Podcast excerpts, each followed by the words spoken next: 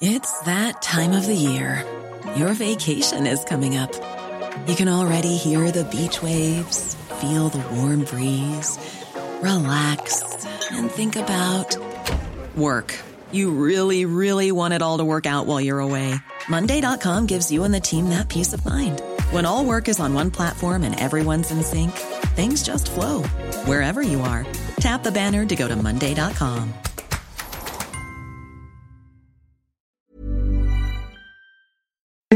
Escuchas, escuchas un podcast de Dixo.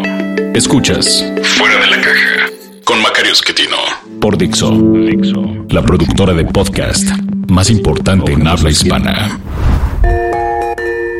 Bienvenidos nuevamente en esta emisión de podcast Fuera de la Caja. Soy Macario Esquetino. Muchas gracias por estar eh, nuevamente escuchando esta emisión. Que como todas las emisiones que les toca número non, tienen que ver con lo que está pasando en México. Ya un poco nos hemos ido moviendo en esa dirección. Las emisiones eh, que son impares las dedicamos a, a hablar de la coyuntura, la política, economía. Todavía no hemos hablado mucho, pero ya lo haremos. Y las emisiones que les corresponde un número par, las hemos dedicado a estos temas, como dicen los sabios, de largo aliento, asuntos que tienen que ver con la transformación de la sociedad, con base en algunas ideas que se me han ido ocurriendo, todavía no sé si están bien o mal, pero pues así, así es como funciona esto, las va uno trabajando y pues va uno corrigiendo lo que no funcione.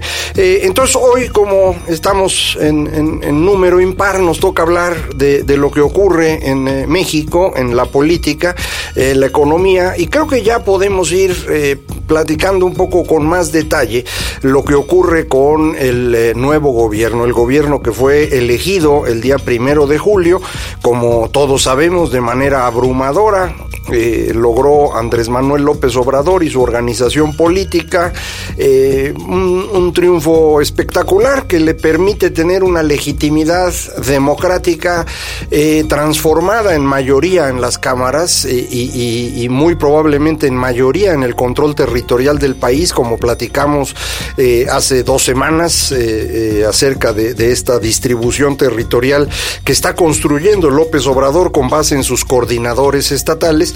esta combinación de un Congreso en el que tiene mayoría clara en ambas cámaras y posiblemente mayoría constitucional con sus aliados, más el control territorial le permite pues hacer prácticamente lo que quiera. Esto es algo, insisto, que no habíamos visto en México. Ningún presidente elegido en la época democrática tuvo mayoría en las cámaras. Eh, en ningún momento el más cercano fue los últimos tres años precisamente, en donde Enrique Peña Nieto en 2015 logró conseguir una mayoría muy muy cerrada en la Cámara de Diputados en su alianza con el Partido Verde y con Nueva Alianza, no, no, no de manera exclusiva con su partido político, el Partido Revolucionario Institucional. Eh, como es evidente no le sirvió de nada porque pues no solo no hicieron mayores cambios legales en, la segunda parte del sexenio de Peña Nieto sino que además eh, perdieron por completo la elección y, el PRI creo yo está prácticamente destruido. Eh, es eh, al igual que el PRD partidos que prácticamente no existen. En algún momento futuro vamos a platicar de ello. Hoy, hoy lo que me, me interesaría platicar con, con ustedes es cómo esta gran legitimidad del gobierno, esta eh, legitimidad transformada en mayoría en las cámaras, eh, le puede permitir a López Obrador realmente transformar a México. Eh, yo he insistido en muchas ocasiones que nuestro país tiene tres problemas únicamente, tres problemas importantes, problemas muy, muy grandes, pero nada más tres. Uno de ellos es la crisis fiscal. México fue hasta hace muy poco tiempo el país que menos recaudaba en el mundo entero. Los impuestos en México representaban el equivalente a 10% del PIB, es decir, del valor agregado que se genera en el país. Eso es lo que le entregábamos al gobierno. Esta es una cantidad irrisoria si comparamos con lo que ocurre en el resto de América Latina, donde pues todo el mundo andaba entre 15 y 20%, o los países anglosajones, donde la recaudación suele ser del 25%, 30% en algunos lados, y en los países de Europa Occidental, Italia, España, Alemania, Francia, Dinamarca, Holanda, la recaudación es de 45% del PIB. Entonces, México con una recaudación de 10, pues no podía hacer mucho. La reforma fiscal de 2013, sin incrementar los impuestos, sí eh, logró que hubiera una mayor recaudación porque se establecieron mecanismos para evitar que la gente estuviera pues escondiéndose de Hacienda. Eh, ahora, como usted sabe, pues eh, Hacienda tiene información de nuestras cuentas bancarias, nuestras tarjetas de crédito y entonces cualquier discrepancia es fácil de identificar y pues llegan y le dicen a uno, oiga, usted no está registrando ingresos y eso pues es un fraude, en consecuencia páguele. Eh, esto ayudó muchísimo y la recaudación en México pasó de 10 a 14 puntos del PIB, o sea, no es una cosa menor, esa es la reforma fiscal más exitosa que tuvimos, insisto, sin necesidad de aumentar impuestos. Eh, pero aún así, este 14% pues sigue siendo pequeño comparado con el 45% de estos países europeos eh, que le comentaba en donde seguramente a usted le gustaría vivir. Muchas personas dicen pues yo preferiría vivir en España o en Italia o en Francia o en Alemania porque ahí pues ahí sí se cumple la ley y ahí la educación es gratuita y la salud sí funciona y, y está bonito y está limpio. Bueno pues eso puede ser México también si usted gusta, nada más que hay que pagar 45% del PIB, con 14 no sale. Eh, y esto es parte del problema que hemos tenido en México, recaudamos poco, el gobierno tiene poco dinero, sin duda también en el gobierno se lo roban, eso ya lo sabemos, todo el mundo se queja de la corrupción, pero aún si no se lo robaran, no habría manera de llegar a un nivel de vida como el que tienen los países de Europa Occidental, porque la cantidad que se paga es muy pequeña. Eh, esta crisis fiscal podría resolverse. Eh, no lo ha podido hacer ningún gobierno porque no ha tenido la suficiente legitimidad convertida en votos en el Congreso. Eh, ¿Cómo se haría? Bueno, pues hay que generalizar el IVA. Eh, no hay manera de seguir teniendo un IVA cero en alimentos y en medicinas. Esto no tiene sentido. Muy probablemente algunos de estos alimentos pudieran tener una tasa menor, pero no puede ser cero. Eh, y aún así la tasa de 16% en IVA es pequeña comparado con lo que se paga en los países que le comentaba. Entonces, eh, pues esto se podría hacer. Se podría lograr, por ejemplo, que los gobiernos estatales empezaran a cobrar seriamente lo que está eh, tiene que ver con la riqueza, como es el caso del impuesto predial, los derechos de agua, y con eso pudieran financiar su, operación y no depender tanto del gobierno federal. Eh, se podría lograr que hubiera una mayor aportación a seguridad social, es decir, el dinero que se pone en la FORE cada mes, porque con lo que hoy se pone no alcanza para generar pensiones en el futuro. Entonces, es el tipo de medidas que serían factibles, eh, que podría ser el gobierno de López Obrador porque, insisto, tiene mayoría en las cámaras. Podría también resolver el segundo problema que tenemos, que es la educación. Eh, México tiene un sistema educativo que no funciona bien, y no funciona bien por un problema de origen.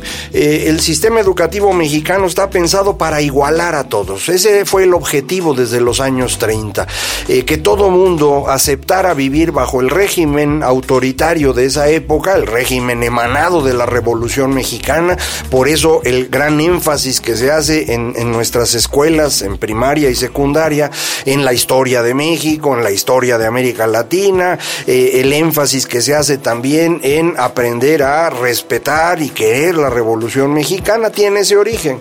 Eh, pero no únicamente había que ser iguales en eso, sino también iguales en términos de convertir a todos los mexicanos en piezas recambiables que pudieran funcionar dentro de un sistema económico industrial que era la lógica del siglo XX, en particular en los años 30. Para eso se construyó la escuela en México y así sigue, no ha cambiado. Eh, ahora en algunas partes de México hay maestros que hacen un gran esfuerzo porque esto sea distinto, pero la mayoría del sistema no lo hace porque no ha habido un cambio de orientación. La reforma educativa pues iba un poco en este rumbo. No necesariamente llegaba todavía al cambio de orientación, pero sí a recuperar el control del Estado sobre el sistema educativo que el sindicato había usurpado en el transcurso de los últimos 20 años.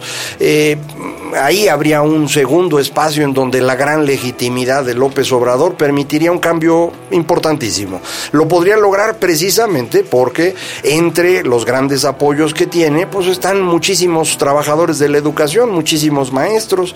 Eh, tercer problema que hay que resolver en México, pues que se cumpla la ley. No hay Estado de Derecho en este país, eh, pero ahí también la legitimidad podría ser muy útil. Eh, en buena parte de este país las leyes no se cumplen porque los mexicanos creen que las leyes son una imposición de los poderosos para abusar de ellos. Entonces la ley no es de ellos, la ley la pusieron los poderosos y entonces no la quieren. Bueno, ahora tienen un gobierno elegido por todos ellos. De manera que si este gobierno corrigiera las leyes que no están bien y empezara a obligar a cumplir todas las eh, leyes en su conjunto, las nuevas y las que ya existen y son buenas, bueno, pues eso permitiría que México se moviera en el camino correcto. Tres cosas que habría que hacer, tres cosas que no ha podido hacer ningún gobierno elegido democráticamente en México porque no tenía suficiente legitimidad tres cosas que hoy sí podría hacer el gobierno de López Obrador. Pero no se emocione usted, no las va a hacer. Y no las va a hacer porque esto no es su interpretación del problema. Es decir, tanto López Obrador como su equipo cercano no coinciden con lo que yo acabo de comentar. Ellos no creen que el problema de México sea fiscal, educativo y de Estado de Derecho. Ellos creen que tenemos otros problemas que tienen que ver con la desigualdad y la pobreza. Eh, a mí me parece que desigualdad y pobreza son resultado de las tres cosas que le comenté. Un gobierno débil que no tiene recursos porque la crisis fiscal y por lo tanto no puede promover la igualdad. Un sistema educativo que nos iguala a todos a la baja y por lo tanto no permite la generación de riqueza suficiente para que este país salga de la pobreza. Y la ausencia de Estado de Derecho, pues que hace que no tengamos reglas claras iguales para todos y otra vez eso no permite acabar con desigualdad ni pobreza. Pero esa es mi interpretación, no es la interpretación del equipo de López Obrador ni la de él.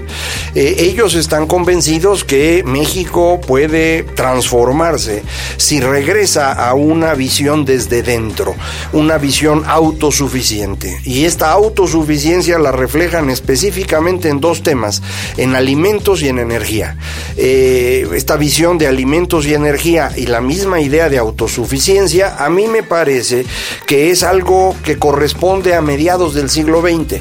Eh, pero pues eh, ellos creen que no, que esto es algo permanente, que debe funcionar y que eso es lo que tenemos que hacer en México, ser autosuficientes en la producción de alimentos y autosuficientes en energía.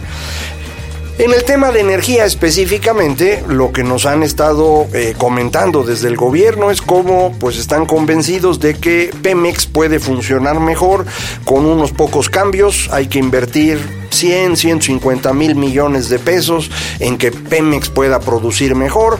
Eh, hay que invertir en tener mm, refinerías nuevas, al menos una que se dice se construirá en dos bocas, eh, junto a donde va a estar este ferrocarril transísmico. Eh, ese ferrocarril ya existe, pero ahora lo van a hacer más grande y más bonito y más eficiente, conectando el puerto de Coatzacoalcos en Veracruz, en el Golfo, con el puerto de Salina Cruz en el Pacífico, en Oaxaca estos cambios permitirían que México fuera pues autosuficiente en combustibles. Eh, no han dicho bien qué harían en el caso de gas, que nos hace mucha falta. Eh, el único espacio de desarrollo de nuevos campos de gas, según yo había entendido, eh, lo teníamos en el norte de México haciendo uso de esta nueva tecnología que se llama fracking. sin embargo, López Obrador dice que eso no se va a hacer. No sé entonces de dónde va a sacar el gas, no he escuchado propuestas, me imagino que nos anunciarán en algún momento. Y en el tema de electricidad, bueno, pues eh, lo que estamos eh, viendo es el nombramiento de Manuel Bartlett a, cargo de la Comisión Federal. Eh, no sé exactamente cuáles sean sus propuestas, su estrategia para que Comisión sea capaz de proveer suficiente energía eléctrica al país. se están quejando de que pues una parte de la electricidad la producen privados eh, ahora no solo privados, ahora pues muchos de ustedes probablemente ya hayan comprado sus paneles solares en su casa para producir su propia electricidad y venderle el excedente a comisiones, algo que se puede hacer hoy. No sé si se va a seguir eh, haciendo en el futuro, no, no nos queda claro todavía eh, qué es lo que harían en esta área de producción energética. en consecuencia, observen cómo en materia energética las propuestas otra vez tienen que ver con producción en México suficiente para que nosotros mismos tengamos eh, pues cubierto nuestro abasto. La idea de tener un abasto garantizado de energía en México no es mala en absoluto, es una buena cosa, yo coincido en ello. Eh, lo que no me queda claro es que las estrategias para lograrlo eh, sean las correctas. Por ejemplo, si uno no tiene dinero disponible para invertir en electricidad, en gas, en petróleo y en gasolina, pues hay que elegir en dónde está el mejor negocio de esas cuatro cosas. No está en gasolina, la gasolina no es mucho negocio, el negocio es el petróleo. Si yo tuviera dinero disponible, lo invertiría en petróleo. Y transformar el petróleo en gasolina, que es una cosa que no cuesta mucho, pues lo contrataría yo afuera. Ahí no hay problema. Eh, si con esto logro suficientes ingresos, pues puedo ir corrigiendo paulatinamente las refinerías que ya tengo eh, para ver si con eso puede funcionar, pero no sería mi objetivo prioritario. Para, para el gobierno de López Obrador sí lo es. Eh, no queda claro, como decía, lo que harían en el gas, no queda claro lo que van a hacer en energía, incluso esta idea de que los privados pues están vendiendo demasiado, va exactamente en contra de la necesidad de un abasto interno. Si el abasto interno además quieren que sea exclusivamente desde el gobierno, pues ahí sí yo ya no estoy de acuerdo. Creo que el abasto debe ser nacional, debemos tener suficiente energía nosotros, pero eso no obliga a que lo haga el gobierno. De hecho, es probable que en muchos de los rubros la iniciativa privada sea más eficiente, incluyéndolo a usted. Si usted pone sus paneles en su casa, usted va a producir de manera eficiente su energía, no va a contaminar, eso le quita presión a Comisión Federal que puede producir electricidad para otros. Entonces, ¿por qué complicarnos la vida? Pues no lo sé. En el caso del campo, el asunto tampoco está claro. Eh, anuncios que escuché directamente del señor López Obrador hablan de que van a, perdón, van a recuperar las plantas eh, eh, productoras de, fertilizantes.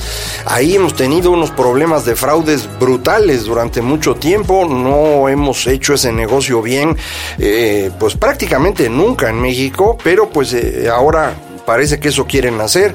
Eh, habrá financiamiento para pequeños productores, en el caso de los ganaderos directamente con animales, eh, con años de gracia, sin tasa de interés.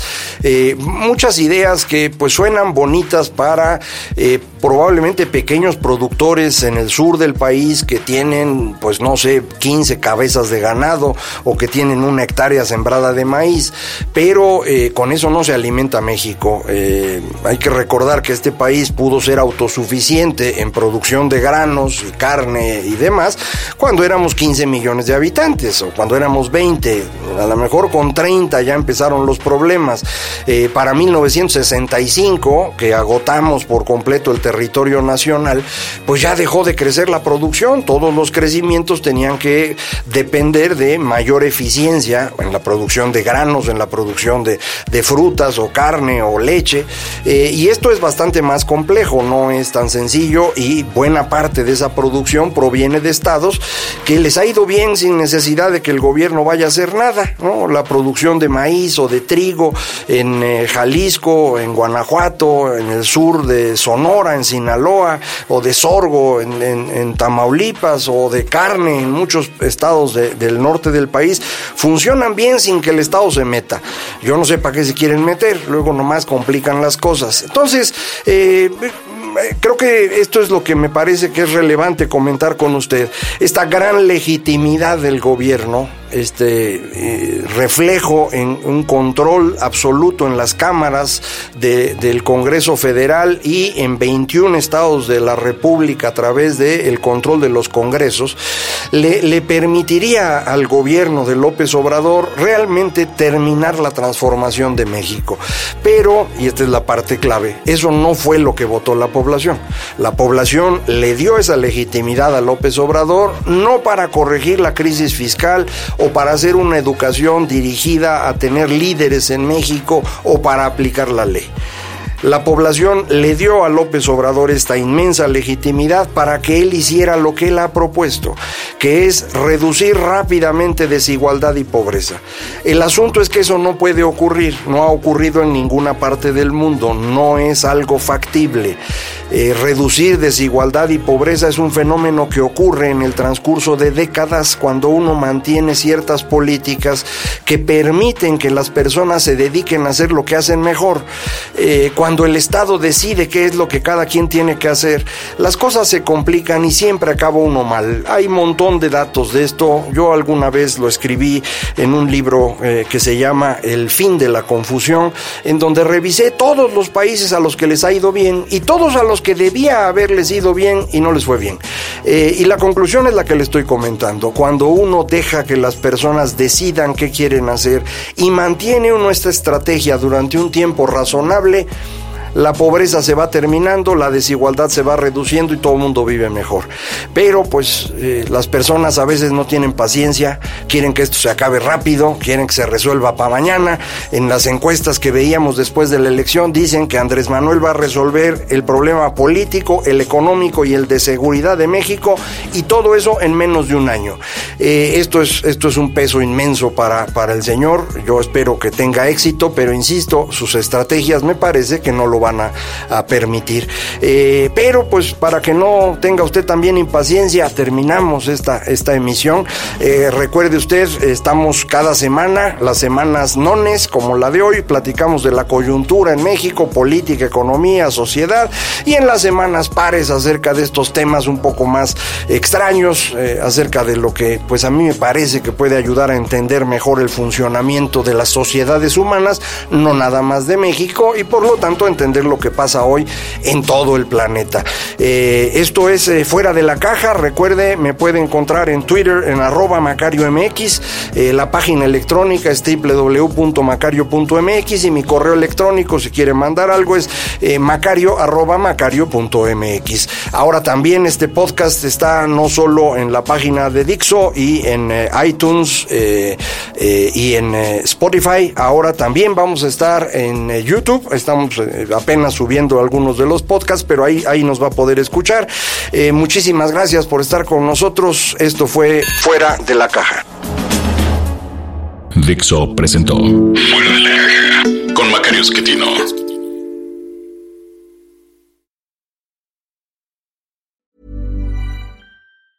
Hi, I'm Daniel, founder of Pretty Litter. Did you know cats tend to hide symptoms of sickness and pain? I learned this the hard way after losing my cat, Gingy. So I created Pretty Litter, a health monitoring litter that helps detect early signs of illness by changing colors, saving you money and potentially your cat's life. Pretty Litter is veterinarian developed, and it's the easiest way to keep tabs on your fur baby's health right at home. Go to prettylitter.com and use code ACAST for 20% off your first order and a free cat toy. Terms and conditions apply. See site for details.